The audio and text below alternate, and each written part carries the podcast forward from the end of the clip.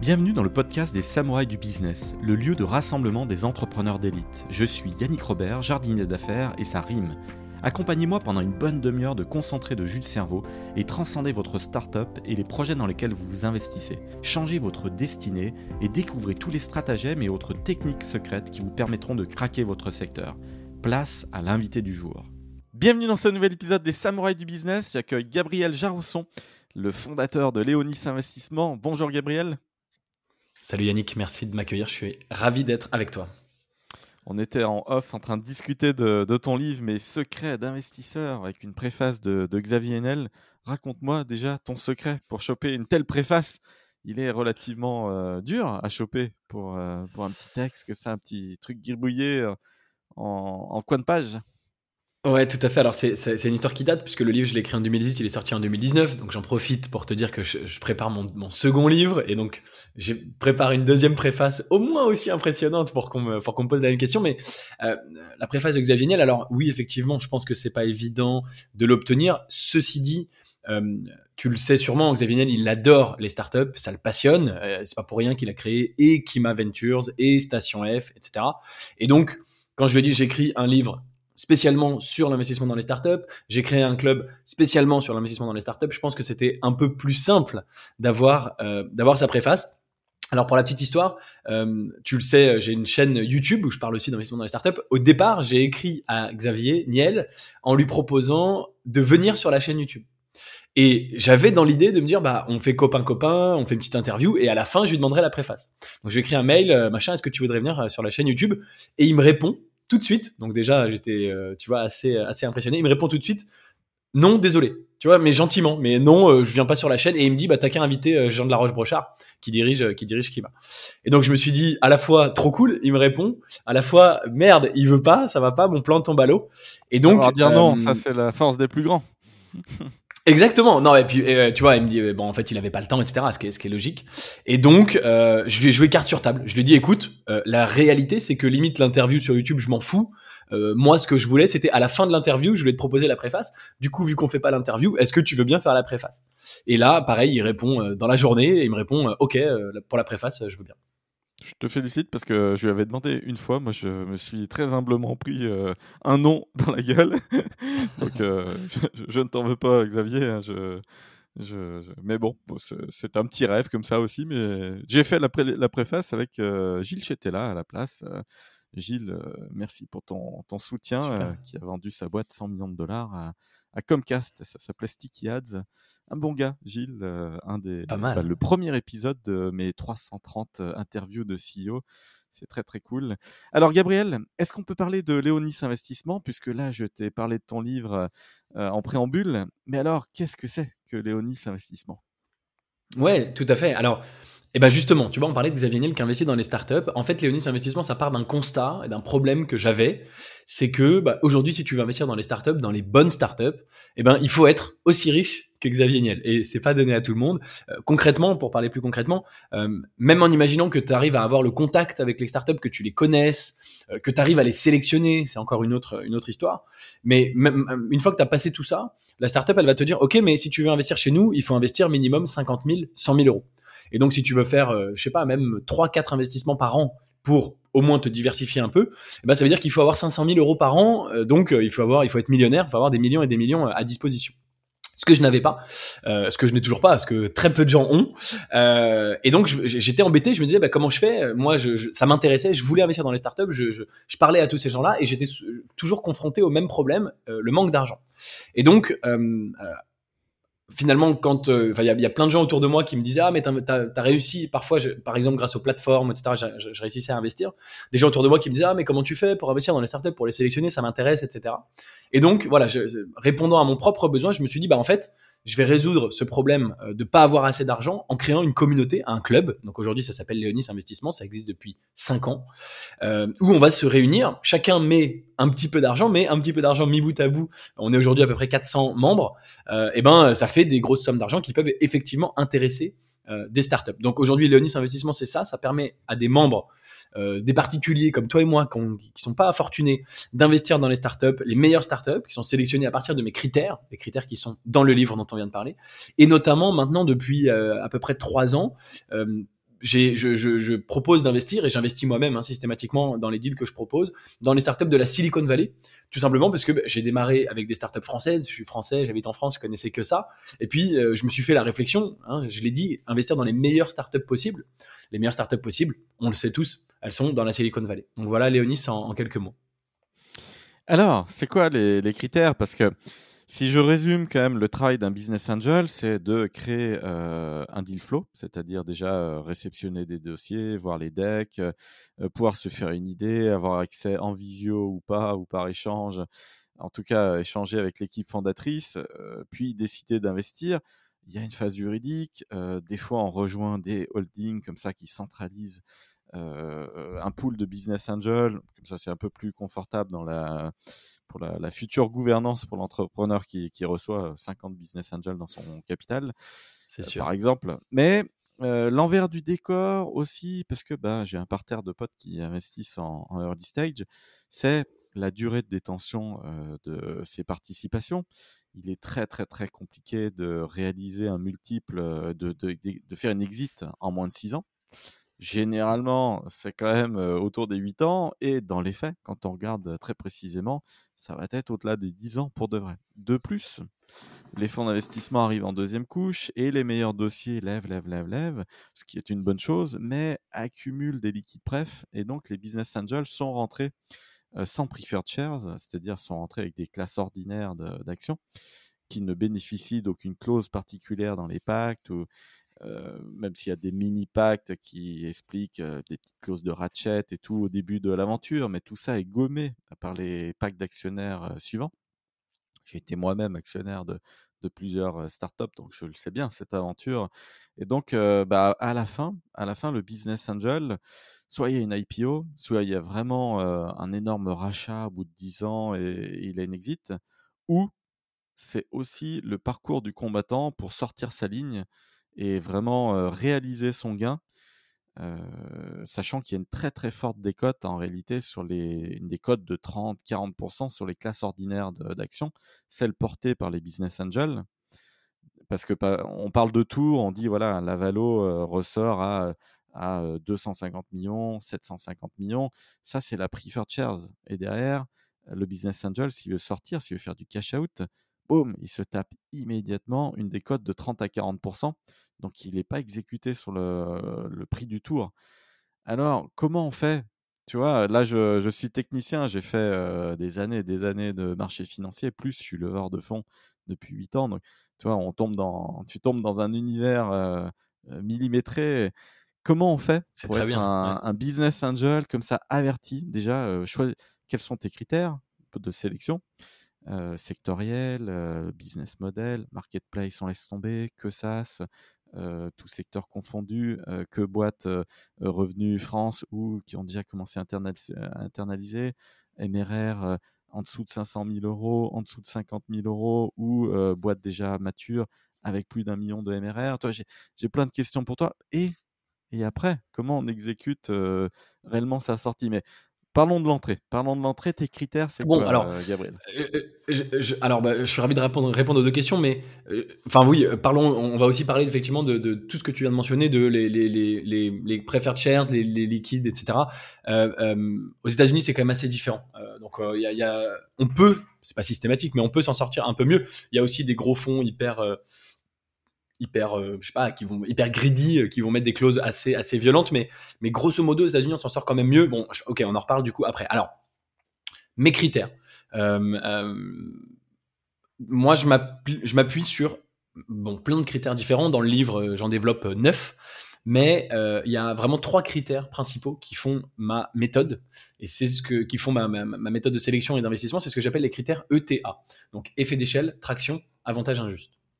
Donc d'abord, effet d'échelle, c'est euh, dire que j'investis uniquement dans le digital. Hein. Euh, Internet, euh, si tu regardes vraiment d'un point de vue purement économique, tu peux le démontrer avec, la, vitesse de rotation du capital. Les, Internet crée des nouvelles règles économiques et notamment les effets d'échelle infinis. Les effets d'échelle infinis, qu'est-ce que c'est? C'est tu produis un film une fois, tu payes une fois le coût, les acteurs, la production, etc. Mais ensuite, euh, tu vas pouvoir le diffuser gratuitement à l'infini, ça s'appelle Netflix, et qu'il y ait 100 millions ou 200 millions de personnes qui le regardent, c'est pareil, tu n'as pas de coût supplémentaire, tu as un coût de reproduction nul. En revanche, tes recettes, si tu as deux fois plus de personnes qui regardent, bah, tes recettes, elles doublent. Donc tu peux doubler tes revenus ou augmenter tes revenus sans augmenter tes coûts. Ça, c'est euh, euh, les effets d'échelle infinis et c'est un coût fixe important, un coût variable égal à zéro. Donc ça, c'est quelque chose de très important et qui fait que j'investis que dans le digital, dans des, donc, dans des boîtes qui ont des effets d'échelle infinis. ensuite, T, donc ETA, E, effet d'échelle, T, traction. Donc, des boîtes qui ont démontré une traction. alors, on, on, emploie souvent, on dit aussi souvent le product market fit ça va un petit peu ensemble. C'est-à-dire qu'il y a une, traction, donc c'est une boîte qui fait du chiffre d'affaires et ça s'accélère. Ça veut dire plein de choses. Ça veut dire que bah, les fondateurs, ils savent exécuter, créer leurs produits, qu'ils savent le vendre, que c'est vendu probablement au bon prix, que ça intéresse effectivement le marché. Donc voilà, il y, a une notion de product market fit, mais pas que d'ailleurs, dans la traction. Et, puis l'attraction, c'est. Oui, à quel niveau? Que tu estimes à quel niveau de, MRR pour un SaaS, par exemple? Euh, Ça sera plus parlant pour les, les éditeurs, mais. Ouais, ouais. Alors non, euh, là-dessus, j'ai pas de règle. Euh, ça dépend vraiment. Euh, ça peut être très tôt, c'est-à-dire que si j'ai une boîte qui fait, tu vois, quelques milliers d'euros ou de dollars, en l'occurrence, que je suis aux États-Unis, quelques milliers de dollars de, chiffre d'affaires, mais que je vois vraiment une courbe, ils me disent, bah, le mois dernier, on a fait 150 dollars. Ce mois-ci, on en fait 3000. Et puis là, le mois prochain, on va en faire 10 000. Tu vois, un truc, waouh, ça a tout de suite une, une, courbe qui part très vite, très fort. ça, ça peut être suffisant, même si c'est des petits chiffres bien sûr à condition que euh, ce soit pas du hasard, que je comprenne quelle est la méthode et que ce soit bien euh, périn euh, dans le temps, cette traction va continuer, etc. mais ça peut suffire. À l'inverse, effectivement, je peux avoir des boîtes qui font 50, 100 cas de, MRR et ça, voilà, donc tout, tout existe. Voilà, mais je veux vraiment qu'il y ait, que je vois une, tu vois, que, vraiment que ce soit en train de prendre une direction et que cette direction elle augmente. Alors pourquoi c'est important? En fait, quand on investit dans une startup, euh, je reviens aux bases, c'est presque évident de, dire ça, mais on investit à un instant T et on espère que à un instant T plus X plus tard, euh, la boîte elle vale plus cher. et donc pour qu'elle vale plus cher, il faut qu'elle soit plus grosse, qu'elle fasse plus de chiffre d'affaires. Et donc si on investit sur une boîte qui est déjà en train de grossir au jour le jour, bah c'est déjà un pari gagné puisque dès le lendemain, ça y est, elle est en croissance, elle, elle, elle vaut plus. Alors évidemment, si elle vaut 1% de plus, on s'en fout. Il faut qu'elle vaille beaucoup, beaucoup, beaucoup plus, mais voilà, on a une boîte qui est déjà en train de grossir. On, va en plus rajouter des liquidités, lui donner des moyens pour se continuer à se développer encore plus vite. Et donc voilà, si on investit sur une boîte qui a de l'attraction, euh, euh, on a cette, cette capacité-là. Alors, c'est pas facile de trouver des boîtes qui ont de l'attraction, euh, mais encore une fois, dans la Silicon Valley, et notamment moi j'investis beaucoup, pas que, mais beaucoup avec le Y Combinator, qui est le plus grand incubateur de start-up euh, au monde à San Francisco, etc., euh, qui a vu naître, tu dois connaître euh, des noms du Y Combinator, Airbnb, Stripe, Dropbox, Coinbase, Twitch, DoorDash, etc. Et donc, leur, leur spécialité au Y Combinator, c'est qu'ils incubent une boîte pendant trois mois et ils lui apprennent la traction. Je pense que c'est le truc numéro un qu'ils lui apprennent, c'est comment avoir des clients et comment avoir de plus en plus de clients de plus en plus rapidement. Donc voilà, j'arrive notamment grâce à ces investissements-là à trouver des boîtes qui sont dans. Il faut en même temps des boîtes qui soient pas trop grosses, sinon c'est trop tard, elles veulent plus de nous, mais qui soient pas trop petites. Donc voilà, ça c'est l'attraction. c'est vraiment. Est-ce que tu en as trouvé déjà à la station F de manière hyper concrète Moi j'ai déjà exécuté des, des, levées de fonds de dossiers à la station F. Alors c'est vrai un peu plus late stage, mais est-ce que tu en as trouvé des pépites comme ça à la station F? Oui, tout à fait. Alors, au départ, hein, donc Léonis Investissement, ça a 5 ans, j'ai créé ça en 2017. Donc, les deux premières années, 2017, 2018, 2019, on a euh, enfin, voilà, euh, investi en France. Et donc, effectivement, on a euh, l'un des, des, endroits où on se sourçait, c'était Station F. Donc, on a fait, si je dis pas de bêtises, deux investissements de boîtes à Station F. Euh, trois, ça y est, tu vois, ça me revient, on en a fait trois. Euh, et donc maintenant, aujourd'hui, on le fait plus, encore une fois, parce qu'on fait vraiment que des boîtes euh, de la Silicon Valley. On fait un petit peu de pays émergents, euh, l'Inde et l'Amérique latine, mais qui sont des boîtes en fait américaines qui ont leur siège social euh, en Californie et qui euh, qui se développent sur ces marchés-là.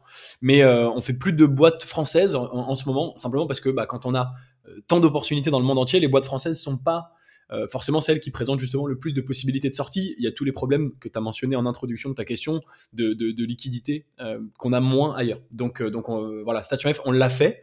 C'est un bel endroit, évidemment. Par ailleurs, j'adore y aller, rencontrer, voir des copains, etc. on le fait plus simplement parce qu'on investit de toute façon plus en France et plus en Europe. On est effectivement dans une période euh, un peu particulière. On enregistre un 12 mai 2022. Euh, Winter is coming, effectivement. Effectivement, le, Bitcoin est à plus de 50% de drawdown par rapport à la date de sortie de mon livre, ces erreurs de trading qui flinguent inévitablement votre compte, qui est sorti donc cet automne, toute fin octobre, hein, où j'annonçais un certain nombre de, choses sur la manière de, gérer son, compte de trading et l'état des marchés. Donc, je ne suis pas surpris là de, de, ce qui se passe. Il y a un vrai gel, il y a un vrai gel d'opérations sur les séries B, sur les séries C, sur les très gros fonds de grosse equity le, la compression des multiples est totalement réelle.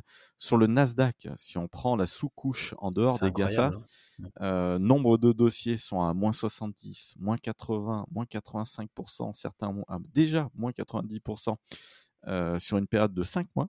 Donc euh, depuis le 1er janvier de, de cette année, c'est-à-dire que c'est une intensité baissière encore plus forte que 2008 et quasiment aussi catastrophique que 2000. Donc la bulle, très concrètement, éclate. Euh, pour donner aux auditeurs quelques chiffres, sur le Nasdaq, nombre de dossiers cotait x16, x18 le chiffre d'affaires annuel. Là où aujourd'hui, des superbes dossiers qui étaient valorisés des dizaines de milliards d'euros ne valorisent plus que 4 fois le chiffre d'affaires aujourd'hui.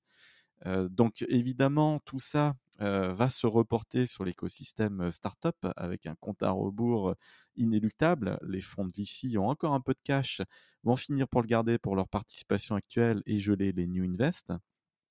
Ça, c'est réel. Ce qui fait que bah, du coup, l'entrepreneur ne va pas lever sa série B donc, ou, alors négocier le multiple à la baisse. Ce qui fait que les séries A, du coup, seront moins pushy puisqu'il y aura moins de potentiel de série B. Ce qui fait qu'à la toute fin, si on se projette dans 12 mois, il y aura moins de séries early stage, pré-seed, seed. Et donc, on risque très concrètement là, de, vivre une période de 18 mois qui ressemble à 2001 et début, début 2002. Voilà. Donc, quand on est dans cet environnement-là, quelle finalement préconisation on peut donner au business angel? Est-ce qu'il est encore temps d'investir? Il y a toujours des pépites. les meilleurs dossiers se sont créés en 2002 en plein trou. Donc, je ne pense absolument pas. voilà, je ne pense absolument pas qu'il n'y ait pas d'opportunité. Et d'ailleurs, soit dit en passant, s'il y a une compression des multiples, c'est le meilleur moment d'être business angel puisque bah, les dossiers coûteront moins cher. Donc, je ne veux absolument pas te tendre des perches en te disant tu es dans un axe cornérisé et ça va être compliqué. Au contraire, je pense qu'on est devant une très belle période, une très belle fenêtre. Euh, laissons passer les six mois un peu complexes et, ça vaut le coup de, revenir toute fin d'année, début 2023 pour investir. Qu'est-ce que tu en penses? Ouais, je, suis assez d'accord. Alors, la première chose que j'allais te répondre, et tu m'as devancé, c'est qu'effectivement, en période de crise, se créent des très belles boîtes. Euh, tu vois, Airbnb créé en 2008, euh, Pinterest en 2008. Effectivement, Google, PayPal se créé en 98-99, mais qui passent qui, survivent, Amazon aussi qui survivent à 2001, 2002 et qui après euh, vraiment explosent. Donc euh, les crises sont euh, des périodes en fait où, vraiment se créent des belles boîtes. effectivement que les multiples redescendent pour nous, c'est hyper bénéf. Et, je dois t'avouer que, ouais, et je dois t'avouer que moi j'investis donc non seulement dans la Silicon Valley, les multiples sont bien supérieurs, mais au Y Combinator, les multiples sont encore supérieurs. Je vois des boîtes qui ont 6 mois et qui ont une valeur de 30 millions. Euh, et en France, tu te parais hallucinant. Et là-bas, euh, ça, arrive vraiment fréquemment. Donc que les valeurs rebaissent un peu, c'est une bonne nouvelle. Moi, je pense que euh, ça, ça, ça valide les critères d'investissement de Léonis et, mes critères. et on l'a vu d'ailleurs en 2020, 2020, voilà 2020 quand il y a eu le Covid, on a eu finalement aucune startup en difficulté, alors qu'il y avait aussi un gros ralentissement économique. Et notamment, eh ben, d'avoir un cash burn raisonnable. Euh, d'essayer d'atteindre la rentabilité, le point mort, le plus tôt possible. Euh, et l'avantage des boîtes, si tu veux, digitales, c'est qu'elles n'ont pas d'usine à faire tourner. Euh, des boîtes complètement software, digitalisées, hein, qui n'ont pas de produits physiques, elles n'ont pas d'usine à faire tourner. Donc si il y a un ralentissement, pour une raison X ou Y, le produit peut toujours exister, peut toujours tourner, même, si, même en imaginant que tu te sépares d'une partie de ton staff pour diminuer tes coûts. En plus, aux États-Unis, c'est facile. Alors, ça porte d'autres questions de, de, protection du salarié, qui, qui, est un sujet qui nous est cher en France et je pense à juste titre. Euh, donc voilà, c'est moins, euh, moins confortable pour ces salariés qui pourraient potentiellement se faire remercier, mais pour la boîte, ça lui permet quand même de survivre. Euh, si vraiment besoin, en général, on n'en arrive pas là. Donc ça, c'est une première chose. Et deuxième chose. Tu, sais que ce genre de reset euh, peut être bénéfique. Bien en sûr. Off, en off, je passe mes journées à discuter avec des CEO, des CEO qui ont dépassé les 100 salariés, qui ont déjà levé largement plus de 10 millions d'euros. Et là, ils coupent toutes les équipes de grosses, c'est-à-dire là, à, la, à SERP. Pourquoi? Parce que le CPC en 2021 a encore augmenté de 36% en moyenne dans le marché. Ça veut dire que les stratégies de SEA sont compliquées à mener. Et du coup, il y a tout un parterre finalement d'experts qui se sont lancés dans la grosse, dans toutes ces stratégies d'acquisition pour vous, euh, auditeurs, comme ça un peu automatisées. Et, tout ça a coûté très très cher avec aujourd'hui euh, une capacité à, générer de la marge extrêmement faible. Et donc, du coup, on fait machine arrière et ces équipes sont coupées. Sont coupées vraiment euh, au katana. et donc, c'est vrai, c'est vrai, il va y avoir une refonte des équipes avec une seniorisation de quelques postes sur les sales et puis un parterre de gens qui vont être écartés de type malheureusement SDR et grosse grosse mmh. maker, on va les appeler comme ça. Voilà, c'était le truc à la mode, truc à la mode 2021, tout le monde se forme aux, grosses et comme par hasard, boum, mi 2022, tout ça est coupé. C'est des schémas classiques déjà vus, tu vois ce que je veux dire? Bien sûr. Et, effectivement, c'est malgré le, c'est parfois des drames. En tout cas, c'est pas très agréable pour tous ces gens qu'on va qu'on va mettre à la porte. Mais pour la boîte, ça peut être effectivement l'occasion de repartir et, même la condition effectivement de la survie. Et on, le voit aux États-Unis, il y a des boîtes même qui en profitent, qui disent ah bah tiens en ce moment c'est entre guillemets la crise. Bah, ça, veut tout et rien dire. Euh, mais en tout cas en ce moment tout le monde parle de ralentissement. Bah je vais en profiter pour faire un gros plan de licenciement. Euh, il y, a encore eu là cette semaine des, gros gros licenciements. Je crois que c'est GoPuff euh, aux États-Unis qui a viré 10% de sa masse salariale. Euh, voilà, qui disent j'en profite entre guillemets. On devient une boîte plus lean. On, contrôle nos coûts et c'est comme ça qu'on va qu'on va aller chercher la rentabilité. Et évidemment, une startup, qu'elle ait levé des fonds ou pas, ça reste une entreprise qui doit atteindre la rentabilité. Donc pour là-dessus, c'est complètement, enfin, tu vois, je suis complètement en phase avec ça. Et pour terminer, ça, ça la dernière chose, c'est que nous, chez Léonis, on fait pas de la quantité, on fait de la qualité.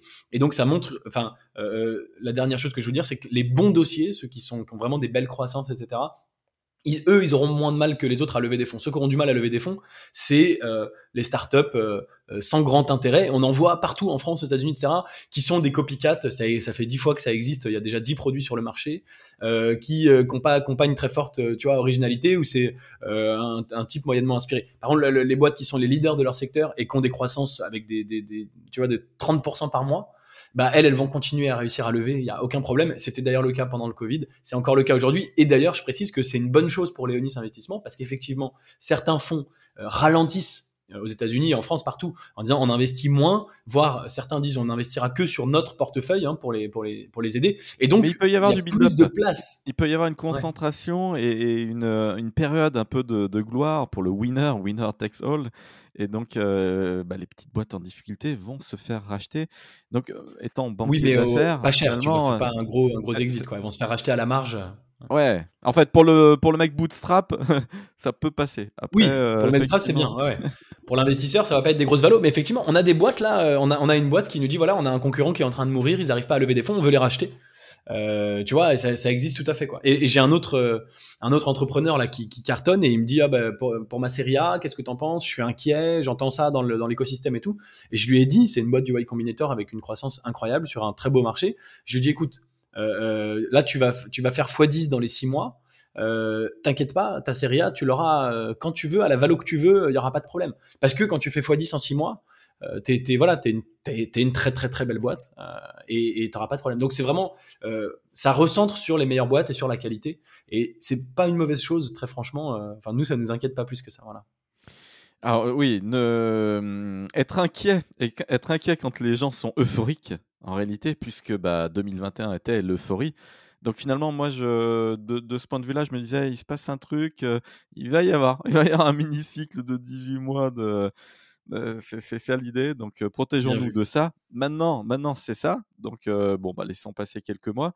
Et lorsque tout le monde sera craintif, lorsque tout le monde aura capitulé sur le Bitcoin et les cryptos et n'en fera plus, finalement, ça sera bon, peut-être le bon moment de ne plus être crypto-sceptique. Mais sur les sur les startups, de nouvelles fenêtres très rapidement s'ouvriront. Et par contre, et c'est là où tout le monde sera craintif. C'est là où il faut être courageux et sortir le katana. Donc, je suis absolument persuadé qu'il y a des belles affaires, des belles opportunités à faire. Je le redis, fin d'année, début 2023. C'est pour ça que je voulais en parler avec toi. Ouais, ouais, et, même, tu vois, tu parlais des marchés, euh, les boîtes tech qui sont à moins 80, 85, 90, et c'est vrai qu'il y a des Salesforce, trucs... Euh, Salesforce, déjà, quasiment 60% euh, de baisse, Salesforce, C'est incroyable, ouais. Et, moi, j'en ai plein des actions, enfin, j'ai du Salesforce, et j'ai plein, plein d'actions tech comme ça, qui, qui se font vraiment massacrer, hein, on peut le dire. Et, et très sincèrement, je pense qu'on n'est pas loin de la capitulation. Euh, on n'est pas loin d'un espèce de truc de bon, ok, c'est bon. c'est Et d'ailleurs, il y a beaucoup, beaucoup, beaucoup de gens déjà qui sont sortis. Euh, et pareil sur les sur les startups, sur la tech. C'est-à-dire que toi, tu dis début 2023, ça, ça va repartir. Moi, je pense que la capitulation, on est vraiment pas loin. Là, on est le 12 mai. J'en sais rien. Hein, comme toi, j'ai pas de boule de cristal. Et... Mais mais c'est vrai qu'on entend tellement là de, de, de, de sentiments négatifs partout sur l'écosystème tech et startup euh, on entend vraiment que ça, ça y est, c'est presque la fin. Il n'y a, a, pas encore eu de faillite. Il n'y a pas eu de faillite, donc tant qu'il n'y a ah, pas de faillite, c'est que c'est pas la fin du, truc. En fait, quand euh, sur le JT de TF1, ils parlent de la bourse et qu'ils annoncent une faillite, ce qui était factuellement le cas euh, début 2009. Début 2009, tu as des JT de TF1 qui martèlent que la bourse, tout ça, ah et qui parlent de et qui parlent de faillite boum, là tu sais que ça va exploser. mars 2009, c'est le, le, Graal de l'investissement, alors que euh, au JT de TF1 de France 2, ils ne parlent que de la catastrophe boursière. Donc faut attendre, faut attendre qu'il y ait des fates. Il y en a toujours pas, donc c'est pas encore la fin de, de l'épisode. Ah mais t'as raison, mais, mais moi je pense sincèrement, mais je me trompe pas, je pense qu'on est proche en tout cas, euh, parce que ça, ça, ça, a tapé très très fort, et ça a foutu un coup au moral. Donc euh, surveillons les faillites dans les, dans les semaines qui viennent, mais, mais je serais pas surpris qu'on soit, qu'on soit proche de, de la capitulation. Bon, de toute façon, voilà, on n'est pas, même si c'est dans six mois ou dans un an, comme tu le dis, on n'est pas un an près. Hein. Ça fait cinq ans que nous on est là. Euh, pendant ces un an, on va euh, continuer à investir dans des très belles boîtes, euh, justement moins chères que d'habitude. Donc là, tu vois, il y a le summer batch du Y Combinator qui va bientôt commencer. et donc, si on peut prendre des pépites mais à des valos plus basses, bah, c'est encore mieux. donc voilà, c'est on est, on est, on est vraiment anti-fragile. Tout l'enjeu des boîtes là actuelles et qui tournent finalement, c'est le net revenue retention et, en gros, c'est comment gérer le churn à venir.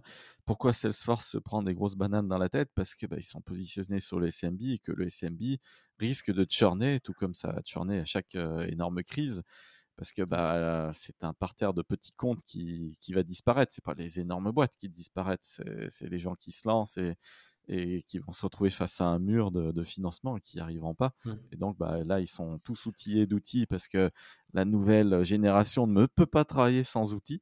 On ne peut pas prospecter si on n'a pas un outil d'automation, donc boum, un SaaS. On ne peut pas prospecter si on n'a pas un CRM euh, de type Salesforce. Bah si, euh, désolé, on peut prospecter juste avec son email et euh, son LinkedIn, avoir un historique et tant pis dans cette période-là. Hein, euh, ouais, quand on a 200 salariés et, la sales machine, c'est mieux d'avoir Salesforce, mais sinon, euh, on peut aussi s'en mmh. passer. Et donc, euh, il risque d'y avoir comme ça un écrémage des, des, outils absolument essentiels et ne resteront finalement que les, les ossatures. Ça peut être la téléphonie, la comptabilité, ça peut être son blog d'entreprise. C'est les trois piliers dont on a besoin. Et finalement, le reste, le petit robot qui prospecte pour soi sur LinkedIn, peut-être qu'on va s'en passer aussi. Tu On peut peut-être le virer. Donc on va revenir à la qualité plutôt que la quantité, c'est ça. Exactement, et, c'est une question effectivement de gestion de coûts hein, pour toutes les entreprises qui sont là euh, et pour toutes les boîtes moi de mon portefeuille, c'est ce que je leur dis, c'est qu'effectivement, euh, part du principe que peut-être pendant un an tu pourras pas lever de fonds. J'ai une boîte du portefeuille qui se développe bien, mais ils ont un, burn élevé et je crois qu'ils ont plus que 5 euh, mois de runway. donc de, dans 5 mois, ils ont plus d'argent, il faut qu'ils lèvent des fonds. Et à chaque fois qu'ils m'envoient un update, tous les mois, je leur réponds, je leur dis, les gars, euh, si dans cinq mois, vous avez plus d'argent, c'est une situation, pour le coup, un point de fragilité. Euh, effectivement, étant donné, alors on ne sait pas, peut-être que dans cinq mois, ça aura rebondi, mais peut-être que ce sera encore pire. Euh, et c'est pas sûr que vous arrivez à lever. Euh, et donc, et j'arrête pas de leur dire, ils m'écoutent pas en l'occurrence, on peut pas, pas toujours avoir raison, mais cette boîte en question, euh, j'arrête pas de leur dire, votre burn est, voilà, gérez vraiment vos finances et soyez capable de, de, de d'avoir un an, un an et demi devant vous si vous, si vous réduisez. Bon, on en reparle dans cinq mois, c'est des, des, gens très très malins, donc euh, je, je suis pas fondamentalement inquiet, mais euh, eux, c'est plutôt, c'est les seuls, tu vois, dans mon portefeuille. C'est pour ça que je leur dis, les autres ils gèrent ça, mais en tout cas, on est vraiment effectivement sur un truc de, de gestion. Et quand on est fondateur, il faut vraiment se dire, bah, peut-être que dans euh, six mois, je serai pas capable de faire la levée dont j'ai envie. c'est clair. Et oui, et c'est là où on va voir les, les bons gestionnaires. Alors, comment tu les repères, ces bons gestionnaires? Parce que on n'a pas creusé ta recette magique. Je voulais aborder un peu frontalement le sujet de l'investissement, mais maintenant revenons à ta méthodo. Comment donc j'ai compris le deal flow, le Y Combinator. Tu chopes quand même 2 à 3 000 dossiers, c'est plutôt assez exceptionnel. Moi, je vois bien comment choper assez facilement 500, 1000 par recommandation, tu vois. Et au-delà, quand même, je me dis c'est waouh, je suis, impressionné, tu vois. moi, je ne sais pas faire pour opérer plus de 1000 dossiers par an. Tu vois ce que je veux dire?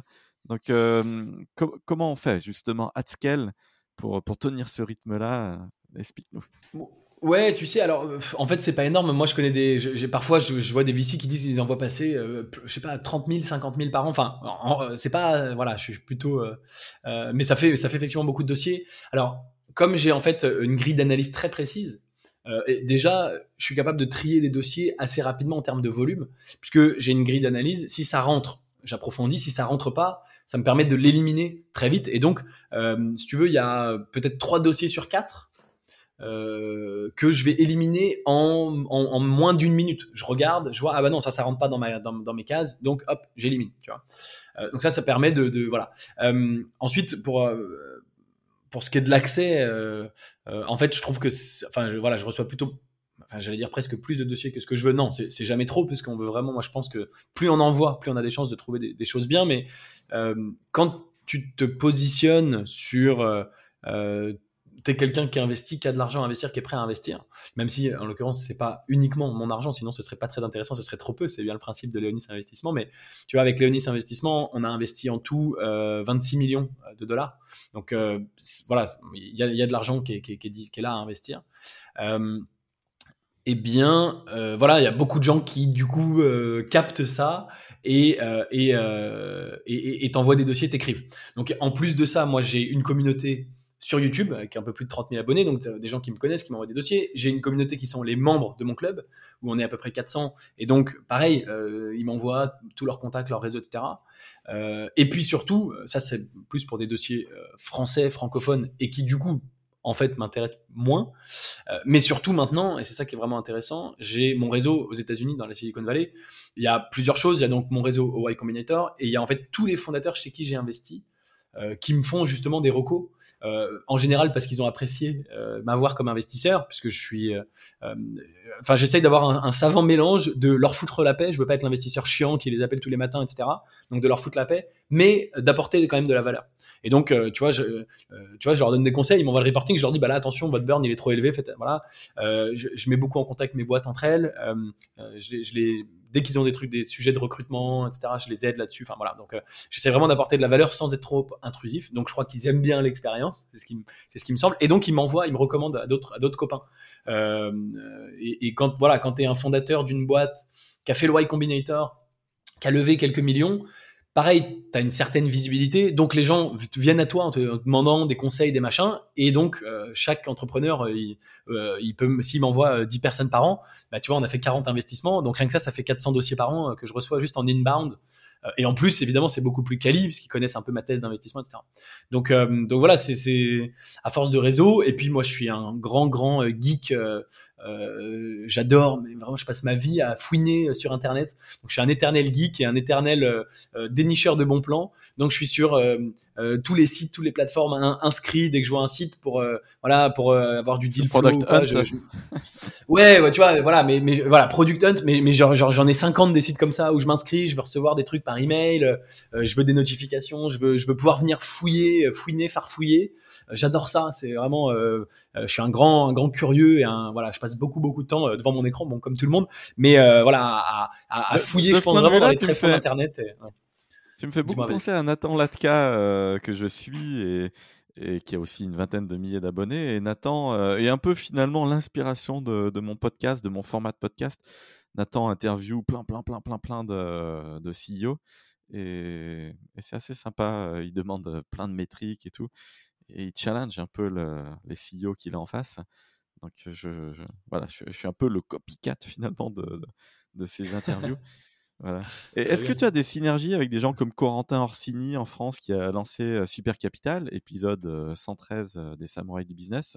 Vous, Ah, super, vous connaissez, vous avez déjà co-invest ensemble? Je déjeune d'ailleurs avec Quentin euh, vendredi euh, midi. Ah bah génial. Bon, tu lui passeras le bonjour. Euh, oui, on se connaît. Euh, euh, on- Est-ce qu'on a déjà co-investi? Je crois euh, pa- par hasard. Enfin, pas, pas volontairement, lui et moi, en s'appelant, en disant tiens, voilà. Mais il se trouve que par hasard, je crois qu'on s'est retrouvé une fois euh, sur la même boîte aux États-Unis, puisque donc Corentin a 99%, euh, ou à même à 100%, je crois qu'il fait des investissements en France.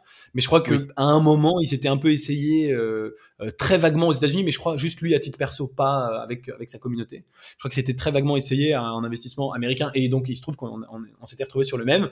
Euh, donc, euh, est-ce qu'on se connaît? Oui. Est-ce qu'on a des synergies? En fait, pas énormément. Euh, à la- on, est, on est effectivement sur les mêmes métiers. Euh, on est on est presque concurrents, mais pas vraiment. Et d'ailleurs, on se considère pas du tout. euh, Enfin, tu vois, on, on- la ligne, de- on, est, on a des échanges très très ouverts, mais on est- market, hein. Mm. oui, voilà, mais, mais on est presque concurrent dans le sens où on propose à des particuliers d'investir dans des boîtes. Voilà, Euh, on n'a pas beaucoup de synergie puisque lui, il est sur des boîtes françaises euh, et moi, je suis sur des boîtes euh, américaines. Et, puis, on a des fonctionnements assez différents. C'est-à-dire que moi, je fonctionne en club assez fermé finalement. En tout cas, pour euh, avoir accès aux opportunités et lire les dossiers, il faut être dans le club. C'est volontaire de ma part. Alors que Corentin, c'est l'inverse, c'est très ouvert et c'est super en fait. hein. Enfin, euh, voilà, les deux sont très euh, chouettes euh, assez différents, mais voilà, lui, je crois qu'il envoie plus ou moins sa newsletter à, tout le monde, enfin à qui veut, et donc on peut voir les dossiers en amont. Donc c'est un fonctionnement un peu différent. Euh, lui sur la France. Et, et, et autre différence, je crois que lui ensuite, une fois que tu veux investir, il te met juste en contact avec la boîte et voilà. Alors que moi, j'organise effectivement l'investissement, euh, la création des holdings, etc. pour les pour les investisseurs. Oui, alors on Donc, n'a pas parlé du, euh, On n'a pas parlé du juridique parce que c'est hyper régulé. Euh, Bon, en France, il y a l'AMF. Voilà, dès qu'on commence à, à discuter d'investissement, notamment auprès de particuliers et non pas d'investisseurs euh, professionnels, c'est très complexe. Je sais que Corentin, lui, a structuré deux SCR. Donc, euh, en fait, euh, soit euh, tu montes une société de gestion, tu es régulé et donc bah, tu, tu émets un fonds, un fonds d'investissement. c'est la chose la plus complexe, mais tu peux au moins faire venir des institutionnels et communiquer comme tu veux. Soit tu fais des sortes d'AIF qui, d'une certaine manière, peuvent te permettre de, de, de travailler à toute petite échelle euh, et quand même labourer, te faire ton expérience, et puis on, verra plus tard en mode un peu club deal ou à la limite avec le family office, mais on ne fait pas de communication, de marketing. Toi, comment tu juridiquement tu, tu te places? Alors, effectivement, alors d'une part, c'est vrai que c'est une réglementation qui est encore aujourd'hui pour donc ce que je fais, et c'est le mot que tu as prononcé, ça s'appelle officiellement plus ou moins un club deal. Euh, et en fait, l'AMF me paraît-il, enfin c'est ce que j'ai entendu euh, de multiples fois, est en train de travailler euh, à une réglementation spécifique euh, au club deal et que donc bah, quand elle sortira, on sera ravi de, on sera ravi de l'avoir. Aujourd'hui, on rentre dans aucune case pour l'AMF, c'est pas faute d'avoir essayé. Et pour une raison simple, c'est qu'en fait nous on crée nos holdings directement aux États-Unis, puisqu'on investit aux États-Unis. Euh, on crée des lignes directement aux États-Unis, donc on est euh, soumis à la réglementation américaine qui est beaucoup plus souple euh, avec les investisseurs. Et effectivement, ça veut dire que, et c'est l'une des raisons pour lesquelles on est en club fermé, c'est que par contre, la loi française dit qu'on ne peut pas faire d'appel public à l'épargne sans avoir un- une réglementation quelconque. Et donc c'est l'une des raisons, en fait, c'est en fait, c'est pas du tout la. Bon, enfin, bref, c'est c'est pas la raison principale du tout, mais c'est l'une des raisons pour lesquelles on est un club effectivement fermé et que c'est seulement les membres du club qui ont accès aux opportunités. YouTube, euh, c'est un canal euh, d'acquisition pour toi. Comment, euh, comment tu l'envisages? Ça, peut être un, canal d'apprentissage en te disant tiens, on, on essaye de, de, de créer une sorte de, de communauté qu'on éduque, tu vois, mais qui, qui prendra peut-être un peu plus de temps à venir à l'investissement, mais voilà, qui se forme, qui découvre.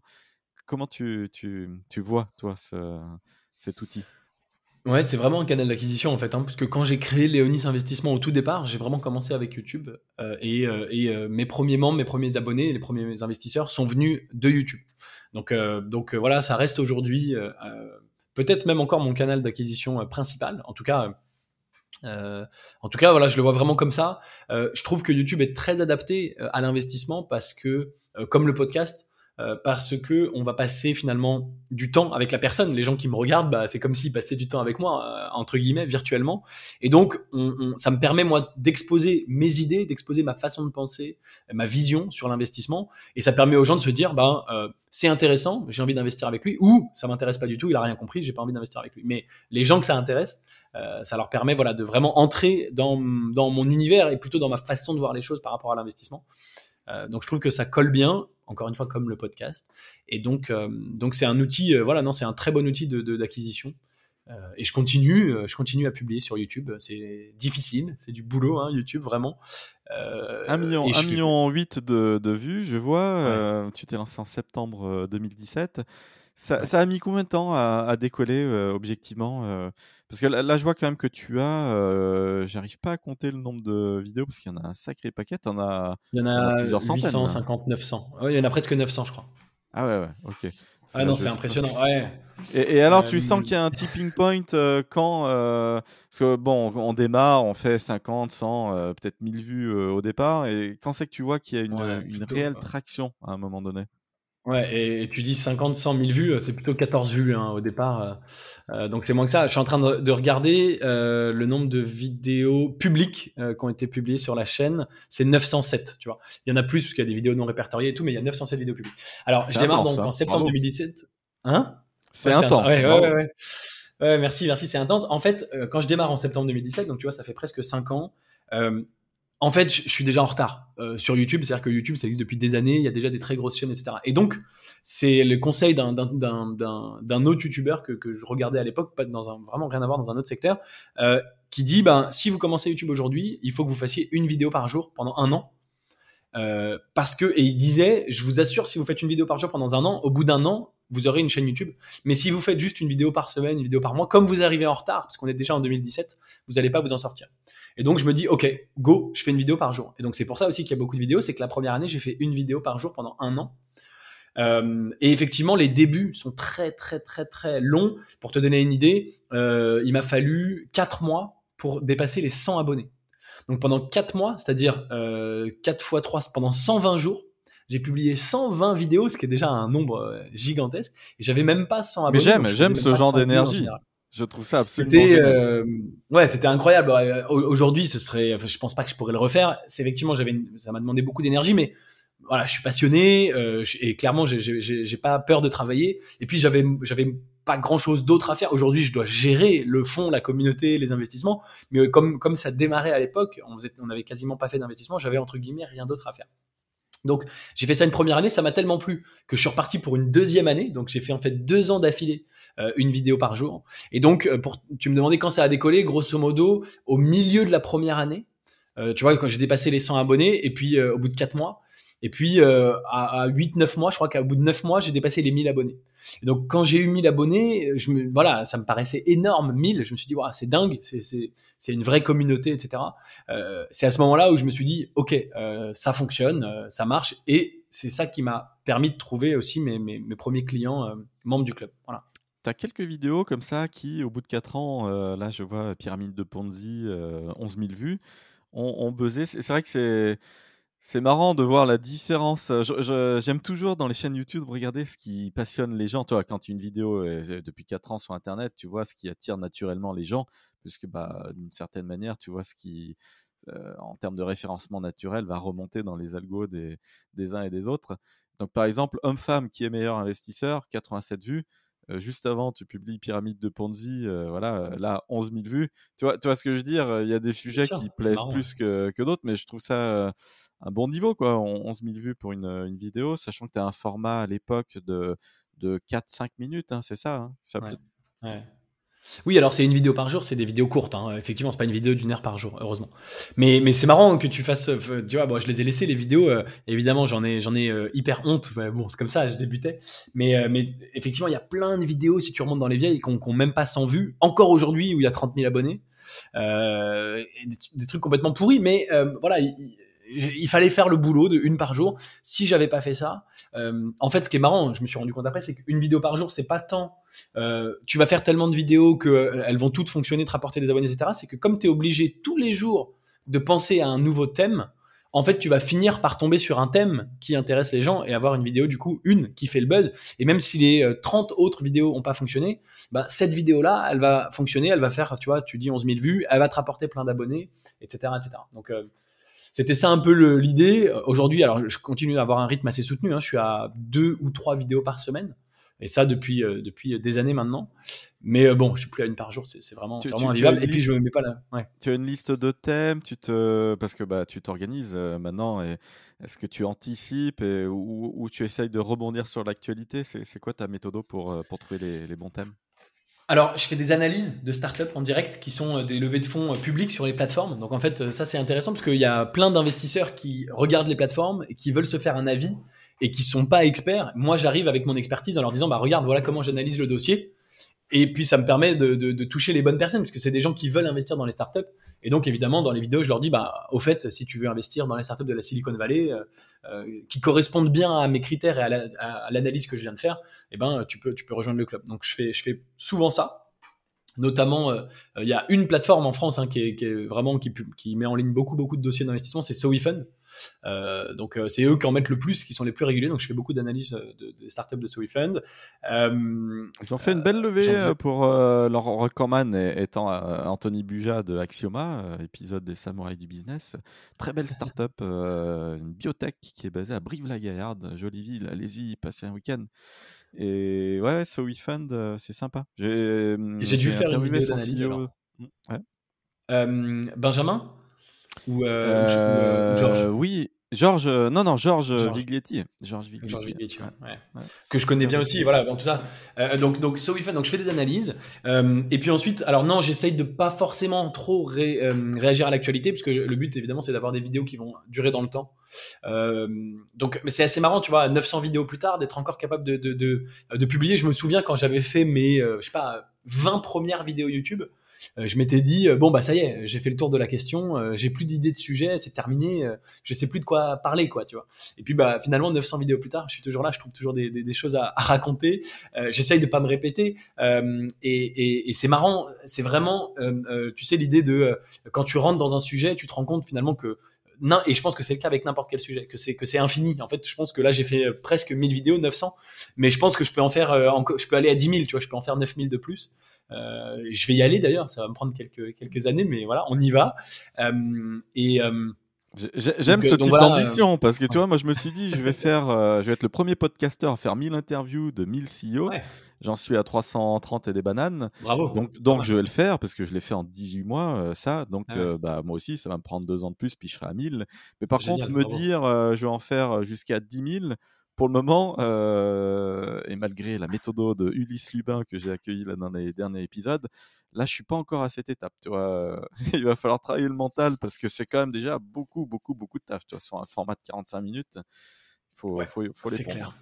c'est du taf. Ouais, il faut peut-être que tu te mettes à en faire 3 par jour. Bon, c'est vrai que c'est après. Euh, c'est, Alors, euh, j'ai des périodes où j'en fais jusqu'à 6. Là, aujourd'hui, j'en ai 5. Donc, ça veut dire que quand sur une journée, tu as enregistré pendant quasiment 5 heures, parce qu'il faut préparer un peu en amont aussi et donc c'est dingue on est dans la fatigue à la fin. Bah, non mais tu vois c'est exactement ça c'est et, et, mais mais t'es, déjà dans le truc où effectivement euh, c'est presque pour pour 99% des gens ils se disent non mais c'est incroyable c'est un robot c'est un truc de fou. Et les gens me disaient pareil parfois je m'organisais tu vois je pouvais pas faire ça toute la semaine donc je prenais euh, un jour de ma semaine et je tournais 7 vidéos d'affilée. Même si c'est des vidéos de 5-10 minutes c'est comme toi il faut ah préparer il faut faire le montage il faut machin. Et donc parfois je passais ma journée entière. Et comme comme toi on doit te le dire les gens me disaient non mais attends t'es un, un, malade, respire. Donc si tu es capable d'en faire 5 par jour, déjà chapeau, ça montre que tu es, voilà, clairement, enfin, tu te donnes les moyens. Ah, c'est le seul euh, moyen. Euh, tout centraliser et tout, comme ça tu sais que c'est la journée commando. Et parce que sinon, après, euh, ça mange trop sur le reste de l'activité, toi. Mais donc, euh, je pense que tu peux aller à 10 000. Euh, je pense que tu peux aller à 10 ah 000. Bah, j'accepte ton, ton, challenge, mais voilà, il va falloir. Euh, je demanderai Ulysse des, des, conseils comme ça. Ouais, je je suis sur de tes vidéos antifragiles, Nicolas Taleb. J'ai lu plein de trucs sur le hasard, sur les marchés financiers, sur les signes noirs. C'est c'est juste génial, quoi. J'adore ça. Il a, il a prédit les, les crises 2008. Il avait parlé en amont. L'antifragilité, on est pile dans ce thème-là. Euh, pour les auditeurs, hein, euh, le temps qui passe euh, érode les choses. le métal est fragile. Il n'est pas antifragile, il est fragile. Le temps qui passe érode le métal, donc, donc il l'abîme. Le vin est antifragile. Le temps qui passe améliore le vin jusqu'à une certaine période parce que au-delà de 20 ans, on le jette et c'est du jus de chaussette. Donc il est antifragile, on va dire, pendant 15 ans.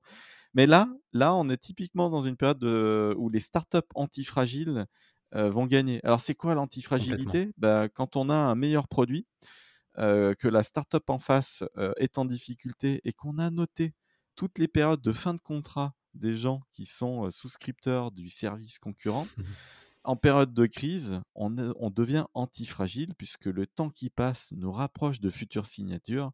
On va aller appeler le petit gars dans 4 mois qui va arrêter le contrat concurrent parce que pour X ou Y raison et donc on va consolider sa position et donc on est antifragile.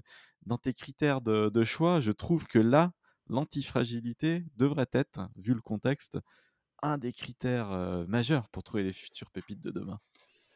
Tout à fait. Et en fait, ça en est un indirectement parce que l'antifragilité, tu vois, je t'en parlais tout à l'heure quand je te disais une boîte digitale, s'il y a un problème, elle a son produit, elle va pas mourir, elle va survivre, elle va éventuellement s'alléger du point de vue de l'équipe, mais elle va survivre. L'antifragilité, c'est ça, couplé à un fondateur ambitieux et qui qui en fait, enfin, pour moi, c'est presque qui va faire des tests. C'est-à-dire que, et c'est comme, et c'est comme ça que je gère aussi ma boîte Leonis Investissement, c'est que, bah, si tu peux, si tu peux pas mourir, euh, ta boîte, elle peut pas fermer puisque euh, tu maîtrises tes coûts. D'accord? Donc, donc tu, tu, vas, es sûr de, passer au travers des crises. Et qu'en plus, tu essayes différentes choses. Tu dis, bah là, on va essayer d'aller chercher de la croissance ici, on va essayer là, on va essayer là. Eh bien, euh, tu itères, et c'est comme ça que tu es antifragile, puisqu'il ne peut rien t'arriver que de la croissance. Si tu, tu essayes quelque chose, ça marche pas, bah t'es, pas, c'est pas grave. T'as pas mis en danger ton entreprise. Ton entreprise, elle va survivre. Euh, tu t'es, encore une fois sur un, euh, tu maîtrises tes coûts, tu, tu t'es pas en risque. Par contre, à force d'essayer des choses, tu vas trouver quelque chose qui fonctionne. Et donc c'est vraiment ça l'antifragilité. Euh, moi, je l'applique pour ma propre boîte. Hein. Léonie, ce investissement ne peut pas disparaître parce qu'on a des structures de coûts qui font qu'on est, on est, on est lean. Et pour nos boîtes, c'est pareil. Et on le voit d'ailleurs. Je te donne un exemple. On a eu une boîte dans laquelle on a investi début 2020, donc il y a plus de deux ans maintenant. Et pendant un an, euh, la, boîte avait de la croissance au moment où on a investi, de la traction. Et puis, ils ont eu une espèce de plateau. Il se passait plus rien. Euh, ils continuaient, enfin, ils avaient des clients, tu vois, beaucoup. C'est un B2C, donc ils avaient, je crois, 60 000 utilisateurs. Mais ça grossissait plus.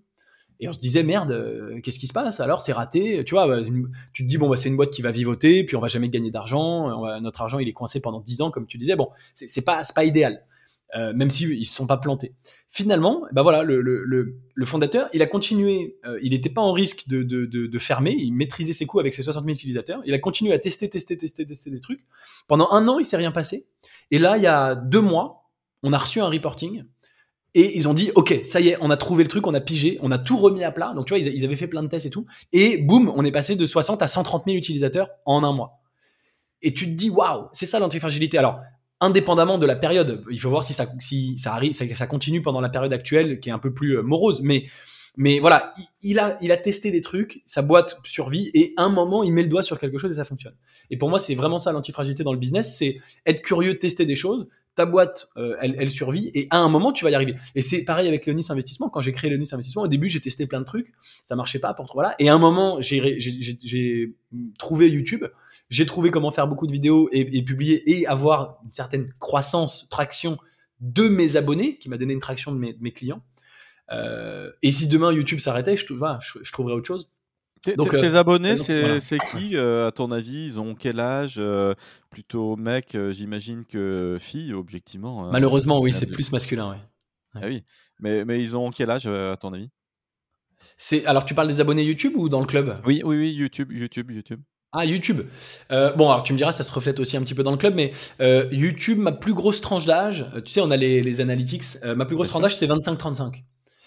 donc 25-35, c'est pas tout à fait mon client idéal pour Léonis Investissement, simplement parce que donc moi je demande aux personnes qui rejoignent le club d'avoir au minimum 20 000 euros à investir au total sur l'année. Hein, je l'ai pas dit, mais le ticket d'investissement minimum par startup c'est 2500 euros.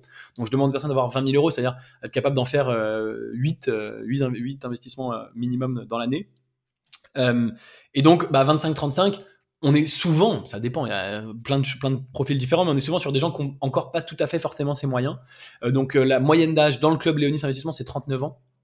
Il y a tous les âges, hein. le plus jeune, il a 19 euh, ans, et le doyen, il a 78.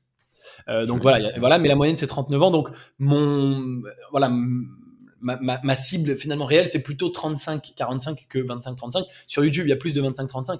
C'est normal, c'est une plateforme euh, où il y a plus de, où il y a plus de jeunes que de, que de moins jeunes. Mais ça touche tous les âges. Hein. J'ai, voilà, j'ai des gens de, de, 50, 60, 70 ans qui me regardent aussi sur YouTube. On n'a pas fait le disclaimer euh, légal et on va le faire. L'investissement tue, l'investissement mange l'intégralité de votre épargne. L'investissement euh, vous remet à zéro ou pas. Mais en tout cas. Euh, N'investissez que ce que vous êtes prêt à perdre. voilà, exactement.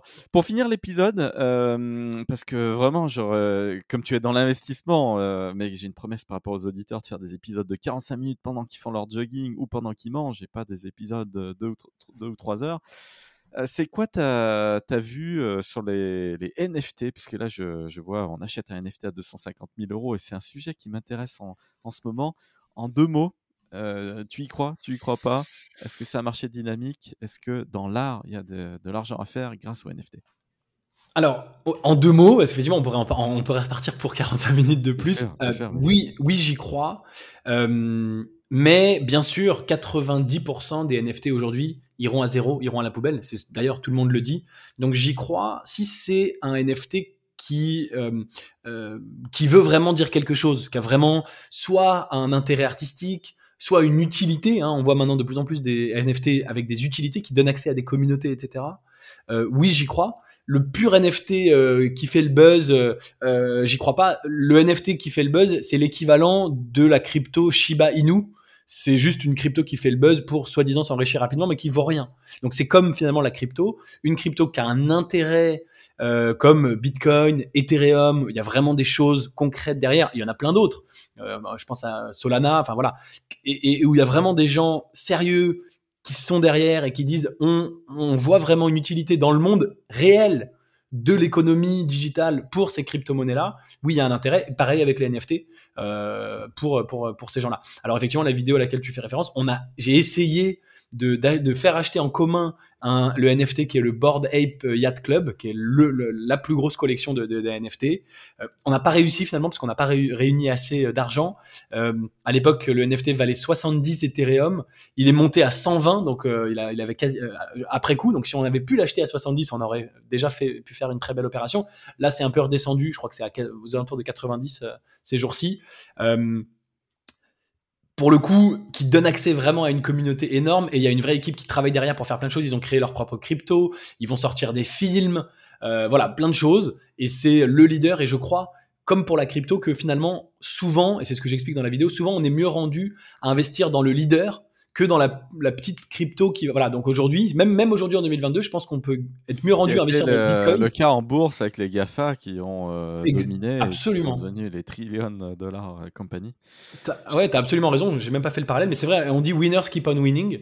Et donc même aujourd'hui je pense qu'il vaut mieux investir dans le dans le Bitcoin que dans une sombre crypto euh, qui vient de se créer simplement parce qu'elle vaut quelques centimes. Et de même je pense que dans les NFT il y a peut-être plus à gagner en investissant dans les plus gros comme le Bored Ape que dans des petits qui dans 5 ans existeront peut-être même plus du tout. Voilà. Mais donc, euh, mais les NFT à suivre de très près parce que je pense qu'il y a encore beaucoup d'usages qu'on connaît pas et qui vont être très intéressants. Voilà. Je, pense aussi. Je te remercie, euh, Gabriel, vraiment. Euh, déjà, félicitations pour ton éloquence, ta pédagogie, la façon claire dont tu t'exprimes. Je t'ai clairement challengé dans cet épisode, mais c'est un peu le rôle aussi du, podcast host. Sinon, sinon, il n'y a pas d'intérêt à monter des épisodes. Je suis foncièrement convaincu que ça vaut le coup d'investir dans les startups pour de vrai. Il y a des périodes où il faut faire le dos rond, il y a des périodes où il faut être patient parce que la génération actuelle est impatiente, elle veut tout dans l'instantanéité. Oh L'investissement, c'est du temps long et c'est le timing d'entrée. Donc, il faut quand même savoir gérer ça. J'ai été trader compte propre en banque d'affaires pendant des années et des années, donc on ne me l'a fait pas. J'ai été face à des particuliers et que j'ai ratatiné, puisque c'est le but d'un professionnel. Donc c'est pour ça que j'ai toujours un message d'alerte quand on touche aux, particuliers. Je sais l'envers du décor et la manière dont les professionnels sont structurés euh, et ont de l'info euh, en avance. Merci beaucoup Gabriel et j'aurai plaisir à te poser encore plein plein plein de questions et on refera d'autres trucs. Euh, comme euh, là, tu m'as lancé sur 10 000 épisodes. Euh, ouais, tu, le 10 millième, tu me réinvites. Tu dis voilà, on est au 10 millième, c'est grâce à toi, Gabriel. Bon, on se donne rendez-vous dans 15 ans, mais, mais tu me réinvites au 10 millième, on continue la conversation. Et merci à toi, c'était vraiment super d'échanger, c'était chouette. Merci, Gabriel. À bientôt.